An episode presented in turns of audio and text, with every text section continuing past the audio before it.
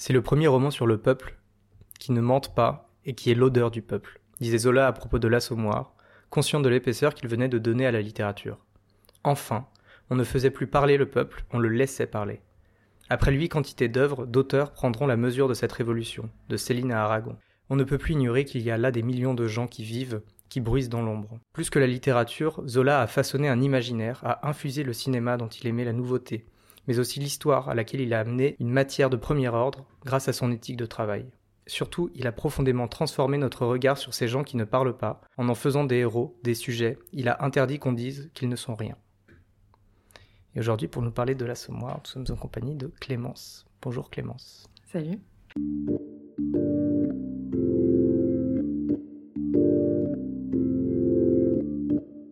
Est-ce qu'il t'arrive de lire des vrais livres? Moi, je lis des romans d'aventure. Mes parents me retiennent parce que sinon, je vais voir les livres. Qu'est-ce qu'il y a eu comme œuvre marquante à ce moment-là? Il y a eu Rimbaud. Avant qu'on rentre un peu plus dans le vif du sujet, est-ce que tu peux nous résumer l'assommoir? Oui, alors euh, l'assommoir, c'est le récit de la vie de Gervaise Macquart.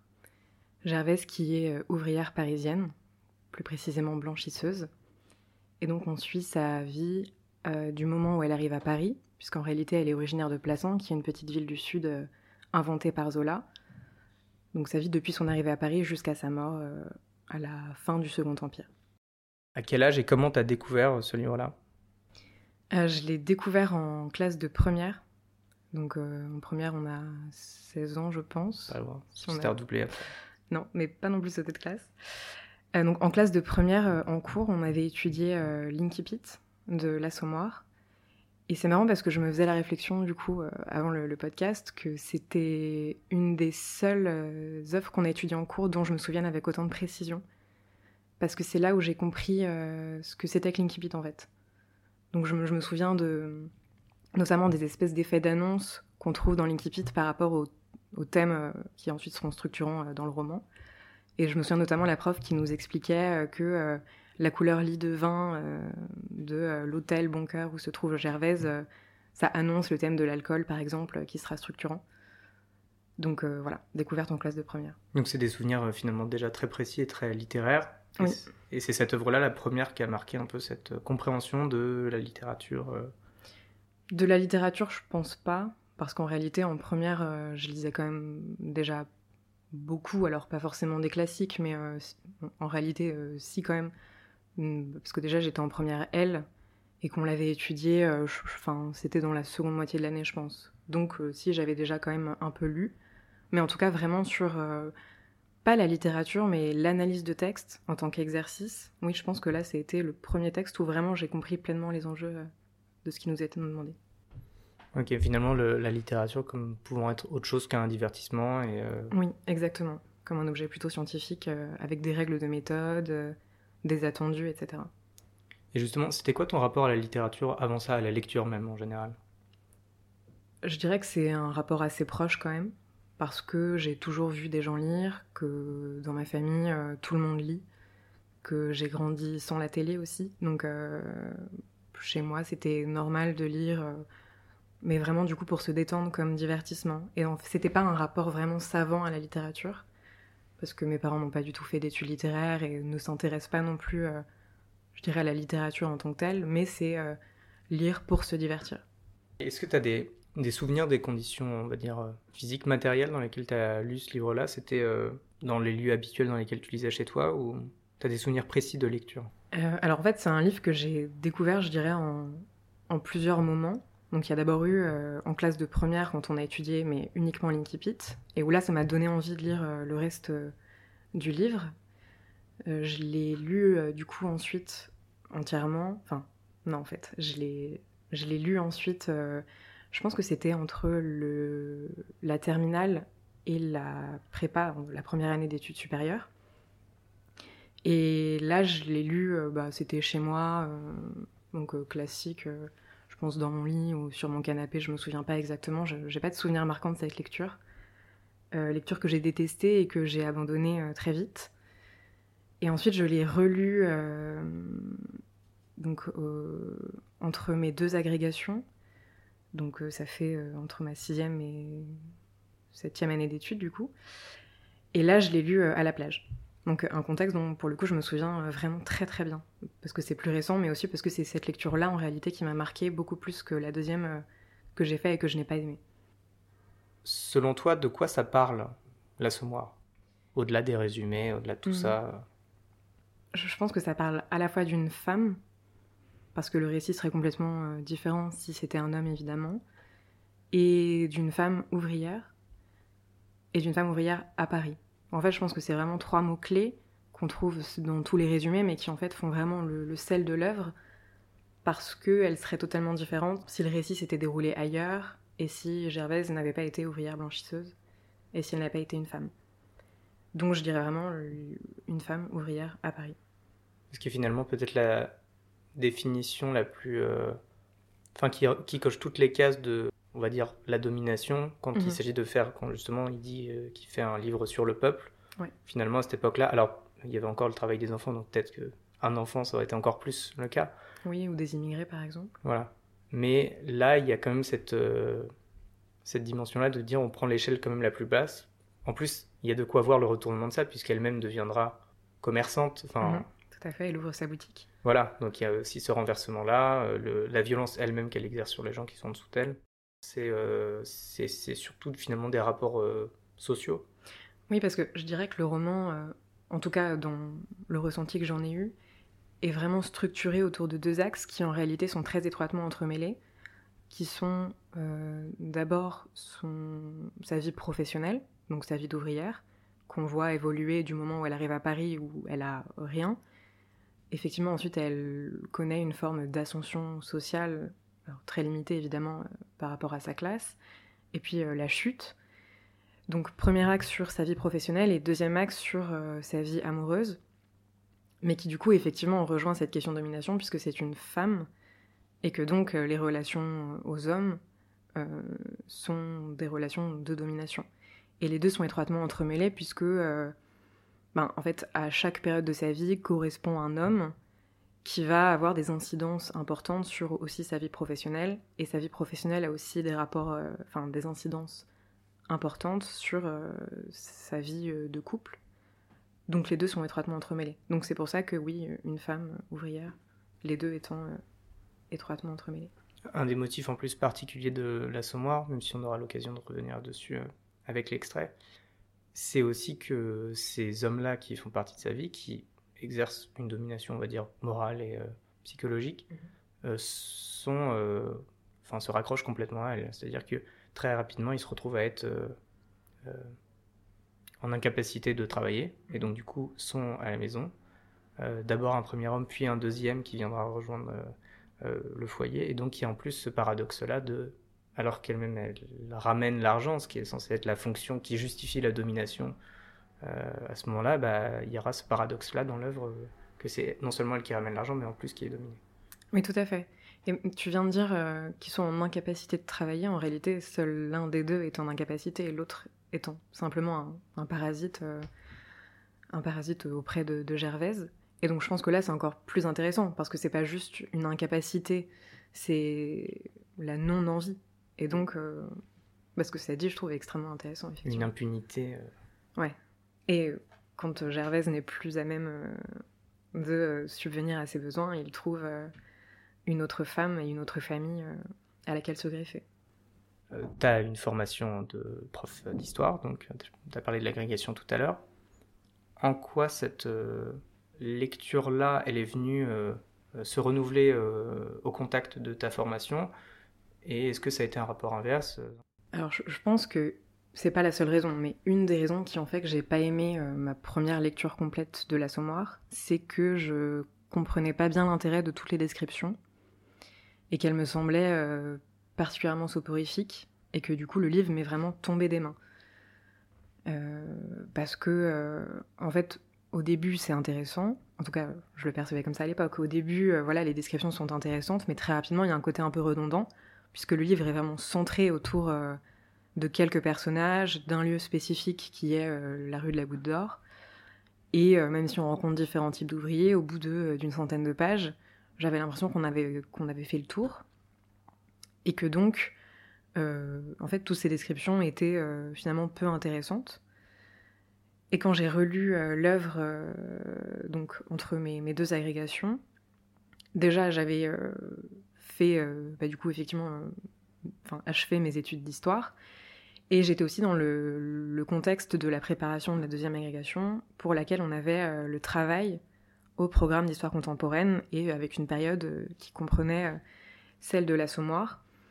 Donc je pense que à la fois l'évolution de ma formation, mais aussi l'intérêt que je portais à ce moment-là à cette question, ont vraiment changé le regard que j'avais sur l'œuvre. Et là, ça a été complètement différent. Ça m'a semblé vraiment très intéressant parce qu'en fait, on se rend compte que dans ce lieu si restreint, on, rencontre à la fois tous les types de travail, parce qu'on a du travail à domicile, on a du travail euh, de boutique, de bâtiment, euh, mais aussi euh, en usine avec un, forgeron. on a des ouvriers qui sont soit très qualifiés, soit pas du tout, du travail manuel, du travail plutôt mécanisé.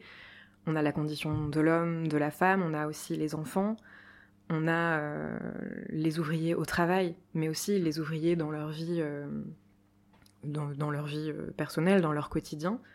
Donc là, en fait, ça a été l'inverse. C'est plutôt les descriptions qui m'ont vraiment intéressée. Et pas plus que la trame, parce que quand même, j'ai trouvé, euh, bah, enfin, j'ai trouvé qu'il y avait quand même une vraie histoire et un vrai, enfin, c'était vraiment intéressant. Mais du coup, il y a une réévaluation totale euh, des descriptions que j'ai trouvé vraiment très intéressante. Et est-ce que ça, avec du coup l'œil, on va dire, de l'historienne, de la prof d'histoire. On perçoit dans Zola un matériau rare et précieux, ou est-ce qu'il y a quand même évidemment des limites, comme euh, toutes les sources j'imagine, mais est-ce que la dimension romancée, etc., elle est quand même mise à distance? Quel est le, regard du coup de la prof d'histoire sur euh, le roman euh, de Zola? Je Je suis pas certaine de ma légitimité, parce que je suis pas du tout spécialiste de la question. Mais en fait, encore une fois, je pense que mon regard est très différent entre le moment où j'ai lu le livre, parce que quand je l'ai lu, euh, je m'étais pas du tout plongée dans le programme euh, d'histoire contemporaine de la Greg sur le travail. Donc, bah, je, je trouvais qu'il y avait une véritable richesse, avec du coup la multiplication des descriptions, etc. On sait que Zola est naturaliste et qu'il prépare ses œuvres, alors soit avec un travail d'enquête, il me semble que là ça n'a pas vraiment été le cas, mais que ça a plus été un travail sur des sources euh, de première main euh, écrites euh, par des personnes qui avaient été en contact avec des ouvriers, donc notamment Denis Poulot par exemple. Donc je dirais que j'ai trouvé vraiment un intérêt parce que c'était comme un premier film, une première description vraiment de choses beaucoup plus arides qu'on peut lire dans les livres d'histoire. Et puis après, quand j'ai vraiment travaillé le programme, je dirais que c'est pas tant une réévaluation des descriptions de Zola, euh, parce que ce qu'il dit est faux, c'est plus euh, les replacer dans un contexte de, euh, ben, lui, il est romancier, et par exemple, si on, les si on confond ce qu'il raconte aux enquêtes sociales, qui se multiplient à partir des années 1830, donc qui, elles, sont menées avec un véritable travail de terrain sur les ouvriers, on a des résultats qui sont enfin des résultats. C'est pas une enquête que propose Zola, donc évidemment que ce n'est pas du tout la même chose, mais on peut quand même réévaluer certains points. Après, ce qui est intéressant, c'est pas tant les descriptions que ce qu'on peut en tirer, c'est-à-dire un regard social sur une époque, un point de vue euh, sur, euh, ce que ça nous dit de représentation contemporaine, etc. Donc ça, par contre, c'est extrêmement intéressant. C'est ce qui est peut-être la force de la littérature par rapport à ces sources-là. Mm. À partir du moment où on a une éthique de travail en disant bon, a priori, on peut euh, faire confiance. Mm. En tout cas, le la comparaison nous incite à faire confiance. Ce que permet la littérature, c'est de transmettre des émotions, de, dire, quand on prend la mesure de cet état-là social, bah, on vient peut-être une colère, on vient peut-être euh, une profonde tristesse, ce que l'histoire, a priori, ne se donne pas comme but, précisément parce qu'elle essaye de d'avoir un but, on va dire, plus scientifique. Donc, mhm. euh, sans jugement, la littérature, elle, se permet d'avoir un jugement. Oui, après, je pense que... Bon, je pense, évidemment, l'histoire est est critique et se veut objective, malgré tout, l'histoire repose sur des sources. Or, quand on travaille sur des sources ouvrières qui euh, ben, racontent le quotidien euh, de, des ouvriers euh, du 19e avec le lot de misère qu'on peut retrouver chez Zola, bah, quand par exemple c'est des récits ouvriers, puisqu'il en existe, j'imagine qu'on peut avoir, j'ai pas du tout travaillé sur ce type de source, mais j'imagine qu'on peut quand même ressentir le même type d'émotion que quand on lit certains passages de la Somme par exemple. Zola, il parvient à avoir un peu ce truc-là, un peu à la Michelet, euh, Michelet qui était un historien romantique et donc qui se mettait pas pour but d'être, euh, d'avoir une méthode scientifique, etc., autant que euh, l'histoire avec les annales, etc., si je me souviens bien de mes cours.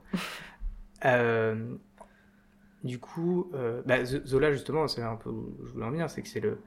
il fait finir, euh, advenir la, le statut d'intellectuel dans le paysage, et donc c'est un peu ce truc-là, c'est celui qui se dit, bah euh, oui, il y a des sources, etc., oui, je mets à distance, machin, mais à un moment, euh, merde, quoi. Enfin, il, il se permet de dire, il se permet d'accuser, justement, d'avoir Mhm. euh, ce truc-là, ce que l'historien peut faire avec son oui, travail, Oui, bien sûr. mais que du coup, il peut pas avoir ce point de vue euh, surplombant.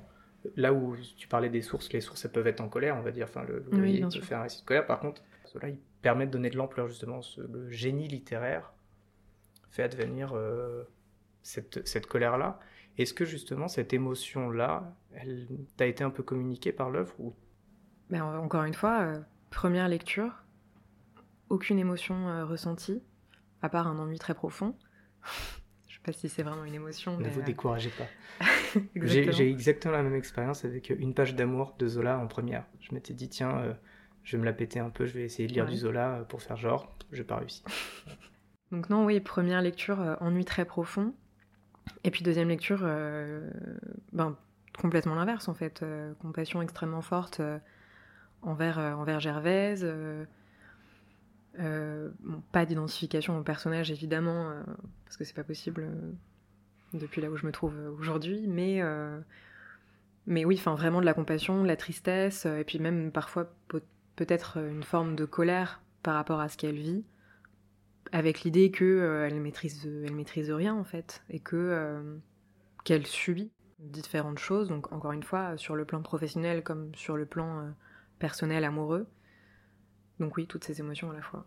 Et est-ce que ça a modifié le regard que tu portais sur le monde contemporain? Parce que très souvent, quand on a une certaine éducation, on a appris tout un tas de, bah, de préjugés, en fait, qui sont le fait de notre éducation et qui sont, qui sont dans toutes les éducations.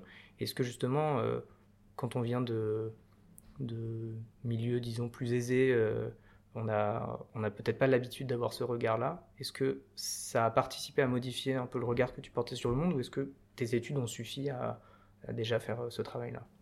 Euh, je, dirais non je pense pas parce que pour le 19e euh, j'avais quand même déjà conscience des inégalités criantes qui pouvaient exister et de l'absence de toute réaction, en tout cas de prise en charge euh, des pouvoirs euh, publics au moment où se déroule Mans, parce qu'après il y aura une progressive prise en charge par les pouvoirs publics. Et pour ce qui est d'aujourd'hui, euh, non, parce qu'en fait, on sait qu'il existe encore des inégalités très structurantes et que les prises en charge sont parcellaires, mais en même temps, ça tellement, c'est tellement en décalage avec ce qui est raconté dans l'assommoir que je trouve que c'est très difficile de mettre sur le même plan.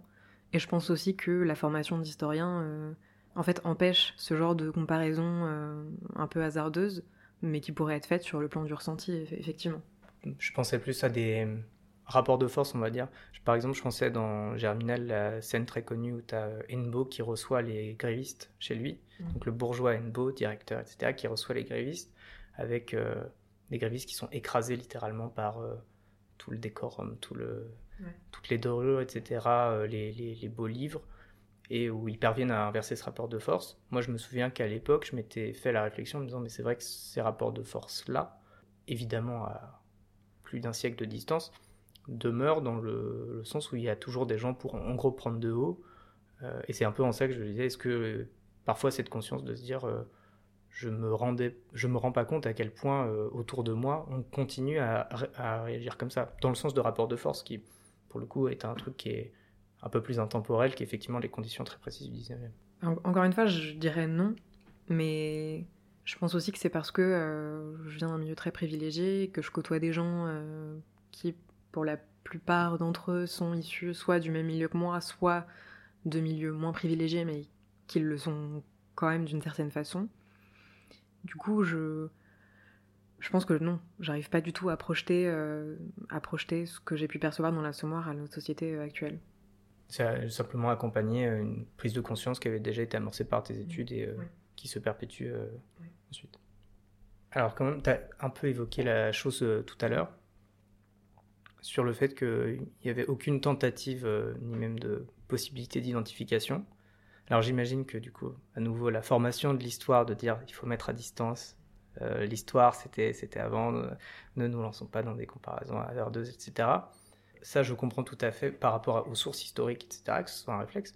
Mais il y a quand même dans la littérature cette volonté d'emporter le lecteur avec soi. De quelle manière il t'a emporté? Peut-être pas forcément à travers une identification au personnage, mais de quelle manière il t'a emporté Ou alors est-ce que tu as l'impression d'être resté à distance tout le temps? Non, je pense que pour le coup, la deuxième lecture, j'ai clairement été euh, emportée. Euh, pas par identification au personnage, donc pas à Gervaise euh, qui est le personnage principal, mais pas non plus à d'autres personnages qu'on pourrait rencontrer dans le roman. Je pense que j'ai plus été emportée par le récit, qui en fait a sa façon et je trouve quand même haletant, parce que la première lecture que j'avais perçue comme vraiment très linéaire et avec euh, enfin pas d'action et euh, j'avais l'impression qu'il se passait rien, d'où l'ennui profond. Euh, la deuxième lecture, au contraire, j'ai- eu l'impression que en fait il y avait beaucoup de rebondissements, quasiment à chaque chapitre en réalité. Et donc c'est une lecture dont j'avais du mal à me détacher parce que parce qu'on a envie de savoir ce qui va arriver à Gervaise. Alors en réalité, je savais, je connaissais déjà la fin, mais du coup, on se demande comment elle va y arriver. Surtout que plus on progresse, ben tout le, la première moitié de l'œuvre, en fait, on voit une forme de progression. Donc on se dit mais ben, comment c'est possible euh, qu'elle chute finalement? Et, euh, et voilà. Donc je, pense que oui, emporter, mais pas par identification en tout cas. Mais en fait, je me demande aujourd'hui si euh, je me suis pas identifiée à aucun point, ou même euh, du coup à ce que tu disais, à des éléments peut-être plus précis que juste des personnages. Je me demande si je me suis pas identifiée euh, parce qu'à la lecture c'était pas évident, ou alors parce que je suis partie avec un présupposé qui disait que euh, ben, t'es privilégié, t'es d'une autre époque, tu n'as pas la même euh, classe sociale, tu n'as pas le même euh, quotidien, etc. Et donc toute identification est impossible et que donc je suis partie en fait avec des présupposés qui ont guidé la lecture. Donc ça j'avoue que je peux pas vraiment euh, le redire aujourd'hui. Euh, mais non, j'ai vraiment l'impression que euh, justement ce qui aussi m'a en quelque sorte tenu en haleine, c'est le fait de se dire qu'en fait je, pouvais pas du tout me projeter et donc je j'arrivais pas à prévoir ce qui allait se passer. Parce que j'ai l'impression que quand tu t'identifies au personnage ou à certains points, t'arrives parfois à, à imaginer ce qui peut se passer parce que tu peux raisonner à la manière des personnages par exemple. Or là, c'était absolument impossible pour moi. Et puis bon, j'avais aussi l'impression que, euh, que Gervaise parfois euh, subit des choses et donc on peut pas prévoir parce qu'elle-même euh, ne les prévoit pas. Donc oui, je pense que ce qui tient aussi en haleine, c'est cette incapacité à se projeter et donc de se dire ben, qu'est-ce qui va se passer parce que je ne peux absolument pas l'imaginer. T'es un peu arrivé dans le livre comme peut arriver un, journaliste Oui, tout à fait, sur une, sur une enquête, quoi. par exemple, oui. Et ben on va pouvoir passer à, à l'extrait. Est-ce que tu peux nous le présenter euh, rapidement? Euh, oui, donc euh, l'extrait, il se situe euh, à peu près aux deux tiers euh, du roman. Alors à ce moment-là, Gervaise est mariée à Coupeau. Coupeau est un ouvrier zingueur, mais Coupeau a eu un accident de travail. Il est tombé d'un toit euh, sous les yeux de son épouse. Euh, et depuis, il ne travaille plus parce qu'il a pris goût à la paresse. C'est en tout cas le regard euh, qu'on en donne. Et à la boisson. Euh, donc Coupeau ne travaille pas et à ce moment-là, Lantier, le premier compagnon euh, de Gervaise, le père de ses deux premiers enfants, qu'il a abandonné au tout début du roman, est de retour à Paris et il se greffe au ménage Coupeau-Gervaise, ménage qui jusqu'alors est, ben, enfin, arrive plutôt à s'en sortir puisque Gervaise effectivement a ouvert une boutique de blanchisserie qui euh, tourne, on va dire. euh, de manière plutôt correcte, en tout cas assez pour subvenir aux besoins du ménage alors que Coupeau ne travaille pas. Et donc, Coupeau euh, invite Lantier à résider chez eux en échange d'une pension que Lantier ne payera pas. Et l'extrait porte donc sur cette espèce de ménage à trois qui s'instaure entre Gervaise, Coupeau et Lantier. Et on précise que ouvrier zingueur, donc euh, le zinc, euh, Ah oui, le toit. Ouais, c'est ça, C'est un couvreur. tout à fait.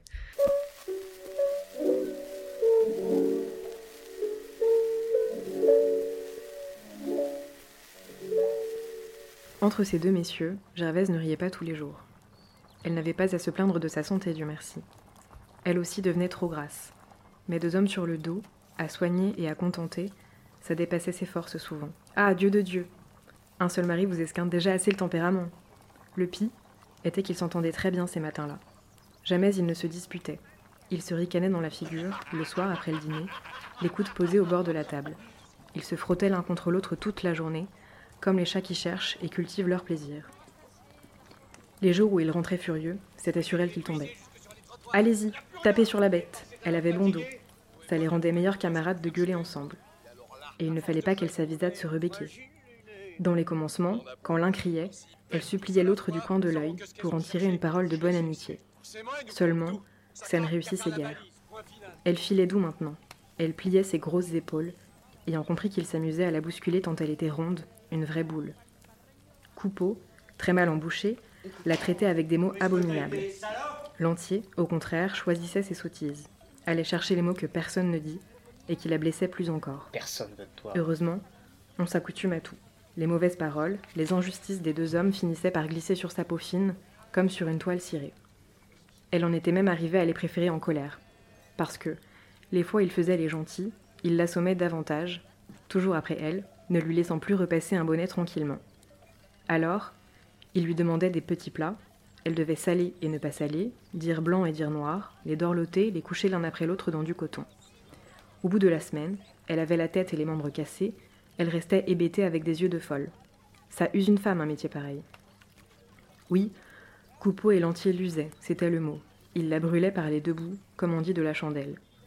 Bien sûr, le zingueur manquait d'instruction, mais le chapelier en avait trop, ou du moins il avait une instruction comme les gens pas propres ont une chemise blanche avec de la crasse par-dessous. Une nuit, elle rêva qu'elle était au bord d'un puits. Coupeau la poussait d'un coup de poing, tandis que Lantier lui chatouillait les reins pour la faire sauter plus vite. Eh bien, ça ressemblait à sa vie.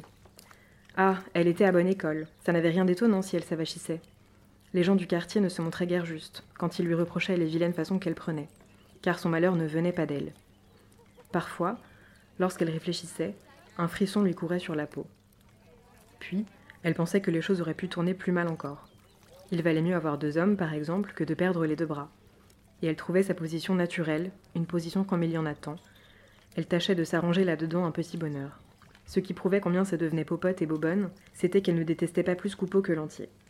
Dans une pièce à la gaieté, elle avait vu une garce qui abominait son mari et l'empoisonnait à cause de son amant. Et elle s'était fâchée, parce qu'elle ne sentait rien de pareil dans son cœur. Est-ce qu'il n'était pas plus raisonnable de vivre en bon accord tous les trois? Non, non, pas de ces bêtises-là. Ça dérangeait la vie, qui n'avait déjà rien de bien drôle. Enfin, malgré les dettes, malgré la misère qui les menaçait, elle se serait déclarée très tranquille, très contente, si le zingueur et le chapelier l'avaient moins échinée et moins engueulée.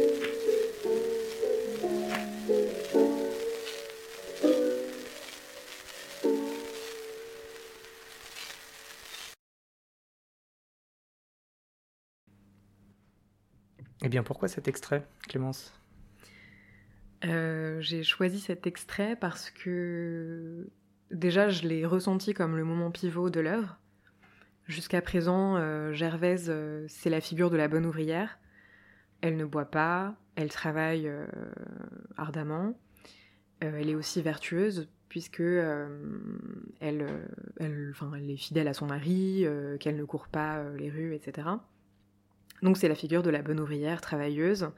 Et à ce bon comportement correspond une forme d'ascension sociale dont on a parlé, puisque donc à ce moment-là, elle possède sa propre boutique. Or, le retour de l'entier euh, va euh, ben, constituer un, tournant dans l'œuvre, puisqu'à partir de là, l'entier va d'abord manger euh, ses économies, il va entraîner Coupeau dans... bon, Coupeau boit déjà, mais en tout cas à boire davantage. Et Gervaise va accepter de redevenir l'amante de l'entier. Euh, et donc, il y a une forme de déchéance euh, morale, en- du point de vue de Zola en tout cas, enfin, on tout cas, c'est l'impression qu'on a. Euh, il y a aussi une déchéance physique, puisque alors que jusqu'à présent elle est bah, plutôt belle, malgré qu'elle boite, etc., là elle commence à s'empâter. On voit dans l'extrait, on nous dit qu'elle devient grasse, une vraie boule, etc. et ben, à tout ça va s'ajouter du coup progressivement une chute sur le plan professionnel, qui sera lente, mais qui va s'amorcer en fait à partir de ce moment-là. Donc première raison parce que c'est un moment, en tout cas que j'ai perçu comme pivot. Et deuxième raison, parce que j'ai l'impression que dans cet extrait, il y a euh, tout le sel du roman. C'est-à-dire euh, ben, la difficulté euh, de sa vie aussi sur le plan personnel. Donc c'est pas juste difficile sur le plan du travail, mais aussi ben, parce que il y a tout le quotidien en fait qui doit être géré et effectivement elle a deux hommes à sa charge en plus de ses enfants, donc ça rajoute encore de la difficulté. Euh, il y a aussi, euh, si on prend du point de vue plus historien, euh, la, diversité, je dirais, du monde ouvrier qu'on retrouve ici, puisqu'on a vraiment, peut-être pas une opposition, mais en tout cas, on voit bien la différence entre Coupeau et Lantier. Coupeau étant un zingueur très mal éduqué, et Lantier étant chapelier. Et on nous dit qu'il a une bonne éducation, ou en tout cas un vernis d'éducation euh, qui permet de, faire semblant. On voit aussi la question des loisirs ouvriers, puisque Gervaise va au théâtre à la gaieté. Donc ça nous dit aussi des choses euh, de ce que peuvent faire les ouvriers hors du travail. Et après, je dirais qu'il y a aussi le. Bah, quand elle dit euh, que ça l'assommait, ben, cette idée de quotidien très harassant, etc., est subie par Gervaise. Oui, on retrouve un peu le, Enfin, la raison du titre, c'est quand même toujours sympa quand on la retrouve. Et aussi, euh, ce que j'ai trouvé marquant euh, là-dedans, c'est euh, finalement la raison de cette déchéance, c'est précisément le fait que ce soit une, une bonne patte, en gros, qu'elle qu'elle l'accepte, qu'elle se laisse assommer, en fait. qu'elle elle a essayé de sortir un peu, alors pas de sa condition sociale, parce qu'elle est restée quand même très, très en bas de l'échelle, par contre, elle a essayé, on va dire, de s'en sortir. Elle a toujours été active, etc. Elle a joué le jeu dans le sens où elle s'est pas laissée aller à la déchéance des ouvriers, à boire, etc. Elle a joué le jeu, ça a marché. Mais euh, c'est précisément le fait qu'elle reste dans son milieu qui va aussi euh, la faire euh, déchoir. C'est le fait qu'elle refuse de laisser ça derrière elle. Elle aurait pu, je sais pas, refuser l'entier. Il y a un personnage dont on n'a pas parlé, mais qui veut la marier, qui est plutôt qui aime d'elle. Euh, je crois qu'il s'appelle Gouget. Je me souviens plus précisément du nom des personnages, mais effectivement, c'est un ouvrier forgeron, voisin, euh, voisin de, Gervaise, qui habite avec sa mère. Et lui, c'est la figure du bon ouvrier, puisqu'il ne boit pas, qu'il n'a pas de mauvaise fréquentation, et que sa vie est entièrement tournée vers le travail. Et c'est lui d'ailleurs qui prête à Gervaise l'argent pour ouvrir sa boutique. Donc effectivement, euh, après son mariage avec Coupeau, il y a une forme bah, en fait presque une relation qui se noue entre eux, qui n'est pas physique, mais euh, une relation de tendresse euh, qu'on voit entre les deux personnages, mais qui n'aboutit pas, alors qu'il apparaît comme celui qui aurait pu lui éviter la chute dont elle, enfin qu'elle subit, j'allais dire dont elle fait l'objet, parce que j'ai vraiment l'impression qu'elle l'a subi euh, et que c'est pas de sa faute en quelque sorte, à cause des autres personnages. Oui, elle parle, je sais plus la formule exacte, mais en gros elle parle de la force de l'habitude, mm. de ce truc-là, c'est un peu le le syndrome du pied dans la porte, quoi. C'est qu'elle n'aurait pas accepté tout ça d'un coup, mais mm. progressivement, elle se retrouve à, perdre tout euh, et à devoir faire. Euh, et en même temps, il y a aussi l'idée quand même de l'adaptabilité, parce qu'elle dit euh, à un moment qu'elle arrive quand même à trouver un petit bonheur dans cette situation, qui quand même semble bah, bien peu enviable, parce que elle parle de misère, donc on comprend que bah, sur le plan économique, c'est ça, ça va pas. Elle parle des coups qu'il lui inflige, des humiliations. Donc en fait, on comprend que finalement, euh, ça ne fonctionne sur aucun plan. Et pourtant, là-dedans, elle arrive à trouver un petit bonheur et à s'adapter à la situation en disant euh, que finalement, c'est quand même mieux que de perdre les deux bras, par exemple. Donc, enfin, je trouve qu'on voit aussi cette idée de, ben, de s'adapter et de trouver un bonheur euh, dans chaque situation, même les plus difficiles. Et ce qui est très relatif à peut-être la condition de l'ouvrier, justement. L'ouvrier, c'est celui qui s'adapte. Quand on subit, on est toujours en situation de s'adapter plus qu'en situation de se révolter.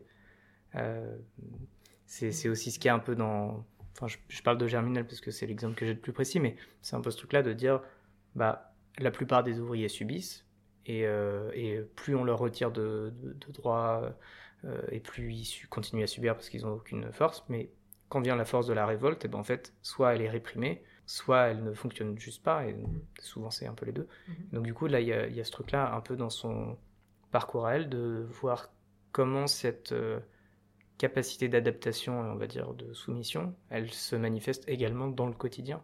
Parce qu'on voit peut-être moins les forces, on va dire, de la société à l'œuvre euh, dans mais par contre, on voit à quel point elle se répercute dans le quotidien. Bien sûr. Et puis il y a aussi tous les mécanismes, euh, euh, les formes de solidarité qui peuvent exister. Ben, on a déjà parlé, par exemple, du prêt de Gouget à Gervaise pour ouvrir sa boutique, alors que lui-même, évidemment, est ouvrier, donc il n'a pas non plus des ressources très importantes. Donc oui, effectivement. Et est-ce que cette. Euh, tu en as déjà un peu parlé de la, de la description, de la narration, etc. C'est, selon toi ce qui fait vraiment la force de Zola, a fortiori dans cet extrait-là, ce qui fait sa force, c'est cette capacité à, on va dire, euh, un peu énumérer quelque part, mais à mettre en ordre une énumération assez précise? Je, je suis pas sûre. Parce que euh, je trouve aussi que quand on lit, enfin, en tout cas des Zola que j'ai lus, il y a aussi toujours ce côté très haletant du récit, qui pour moi est aussi important et aussi entraînant que les descriptions qu'il peut proposer. Et même plus dans certaines œuvres. Par exemple, le premier Zola que j'ai lu entièrement, c'est La bête humaine. Et euh, là, pour le coup, j'avais, je pense que c'est la première fois où j'ai été autant happée par un roman euh, de littérature, enfin considéré comme littéraire. Et donc non, je trouve que ça aussi c'est c'est très important. Et je pense pour le coup que c'est par exemple cette différence entre la bête humaine et l'assommoir, parce que je m'attendais à retrouver euh, un récit tout aussi entraînant avec euh, du crime, euh, des intrigues amoureuses très importantes, très structurantes dans l'œuvre. Or, ça n'a pas du tout été ça. Mais pour le coup, les descriptions ont pris le relais dans cette œuvre-là. Donc je pense aussi que ça dépend des ouvrages. La subtilité étant ici que là, la, la tendresse et la cruauté, en fait, c'est ce qui va amener la germination de, du tragique.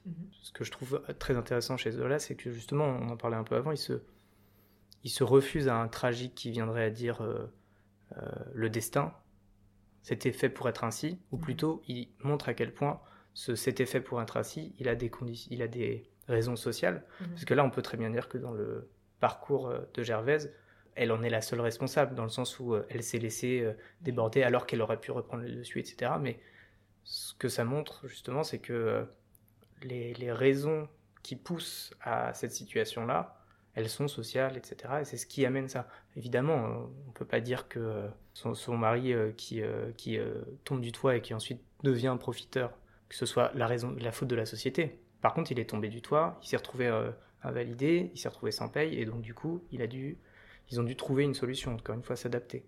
Du coup, ce que je trouve intéressant avec Zola, c'est qu'on a une très grande force tragique. J'ai lu le résumé euh, avant de venir. Effectivement, on voit tout le truc arriver. Rien qu'avec un résumé, on se dit putain, c'est en train de, il est en train de se passer un truc et il n'y a rien pour l'arrêter.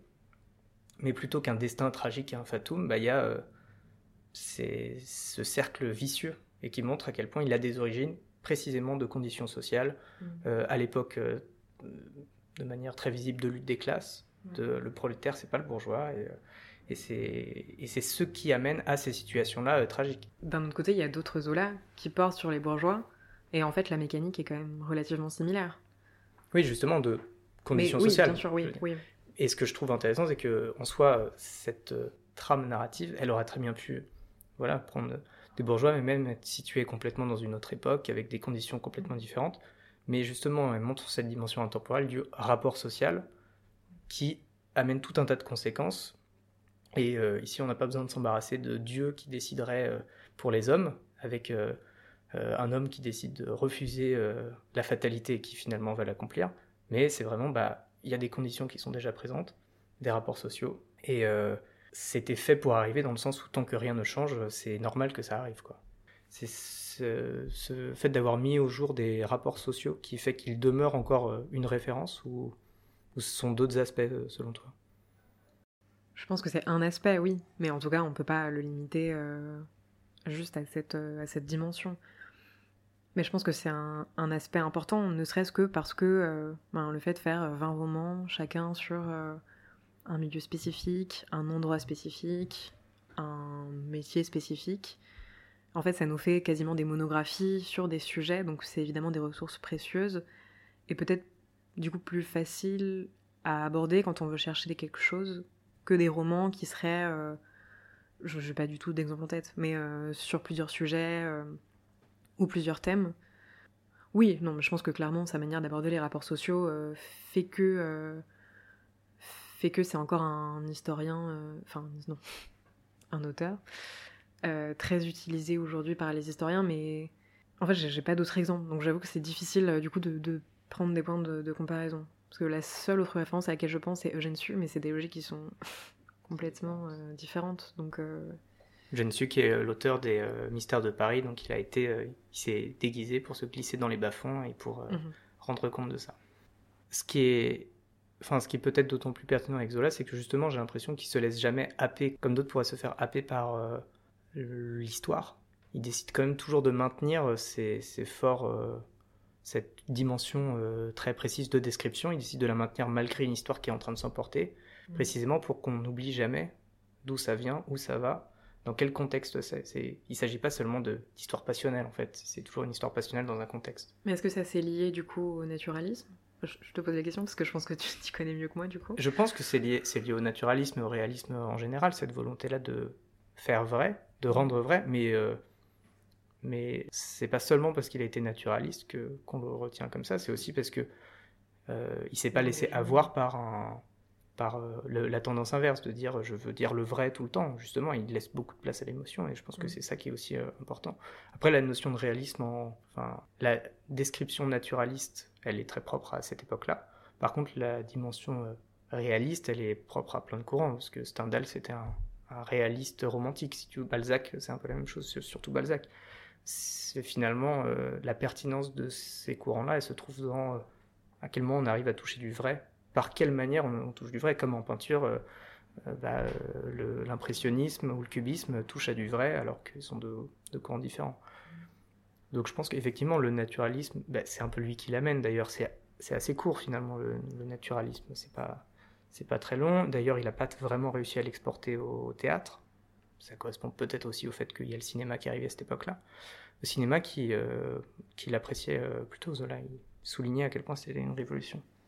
Et ça m'offre une euh, transition sur un plateau.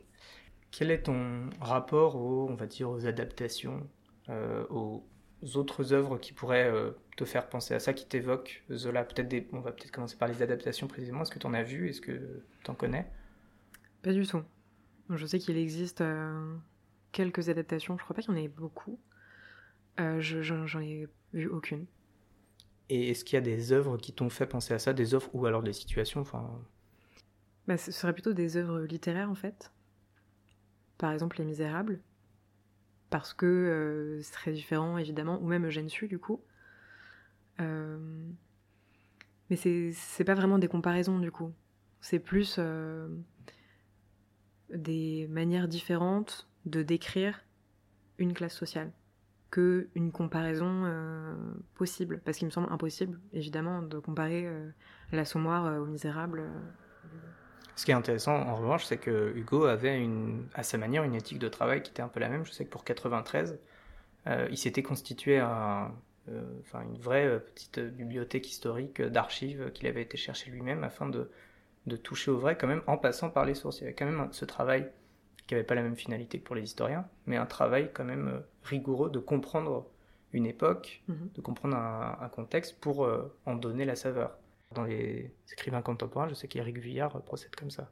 Il brasse de l'objectif sur un fait, par exemple sur 14 euh, juillet, c'est la prise de la Bastille, etc.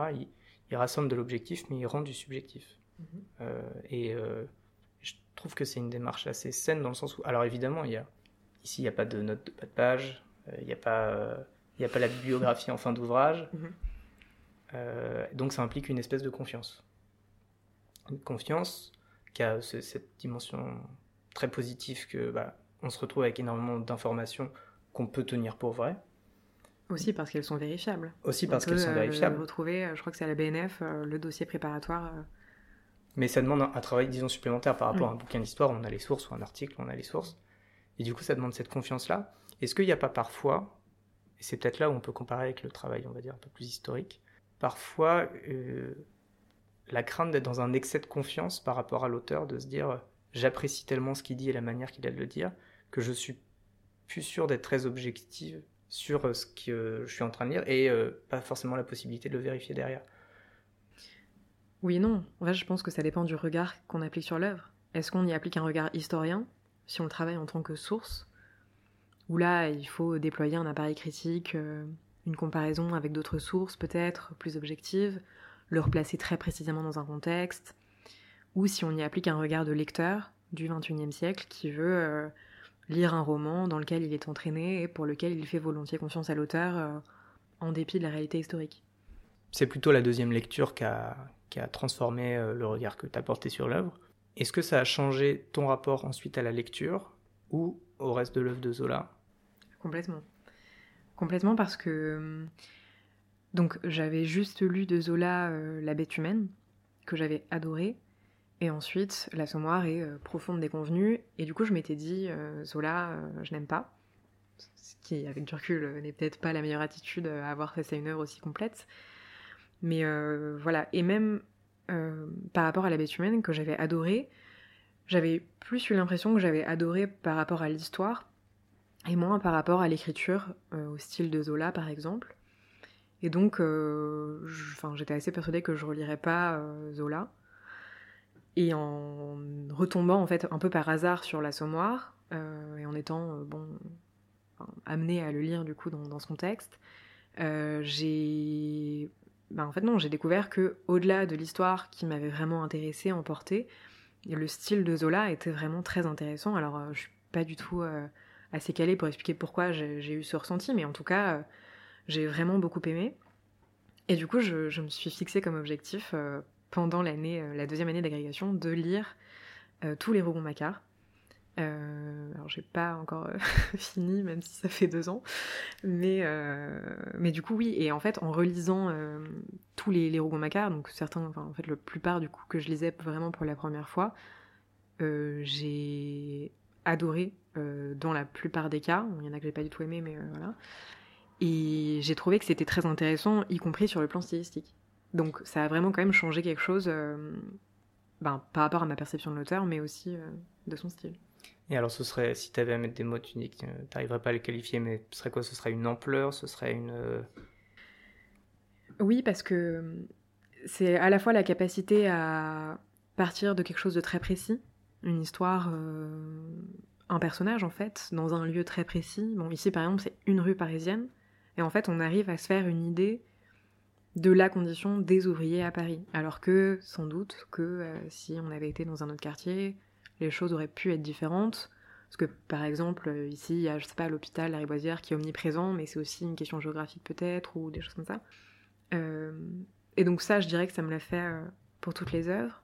Et aussi, ça rejoint un peu ce qu'on disait tout à l'heure, euh, cette balance entre les descriptions qui sont très précises, très fournies, et un récit qui est toujours, en tout cas dans la plupart des cas, très entraînant, même quand la trame ne paraît pas être propice euh, à un récit euh, haletant euh, ou aussi entraînant.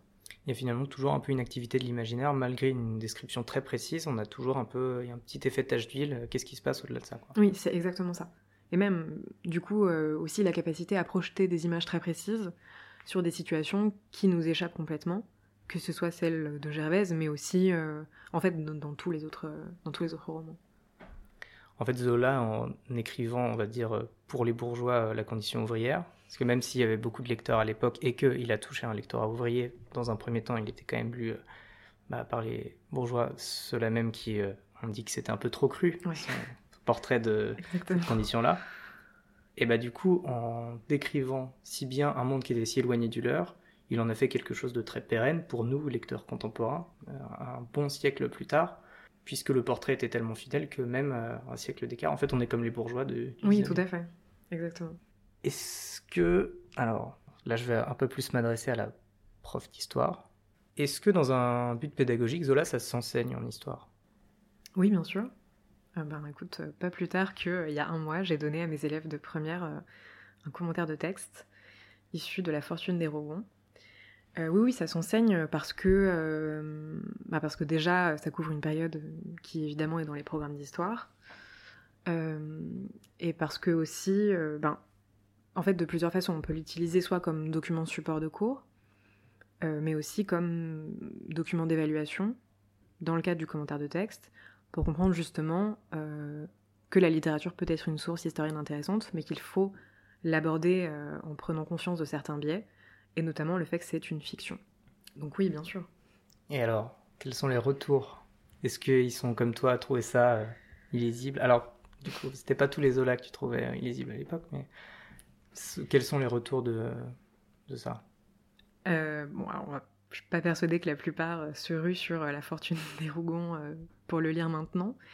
Mais honnêtement, le commentaire a plutôt bien marché. J'étais assez contente parce que justement, il y avait vraiment ce travail critique et en même temps la conscience que ce qu'il dit, même si c'est pas historiquement vrai, c'est véridique. Et en tout cas, ça a un intérêt parce que ça donne des images sur une époque par un contemporain. Et donc, c'est une source très intéressante. Donc, je sais pas s'ils le liront. Bon, je pense pas, parce que je crois qu'ils sont un peu traumatisés par le bac à la fin de l'année, mais euh, en tout cas, euh, je pense qu'ils ont apprécié. Il y a une curiosité euh, Zola. J'espère, parce qu'on a le Second Empire au programme en première et que j'ai parlé quasiment de tous les bouquins dans les différents cours. Donc j'espère, j'ai un peu forcé.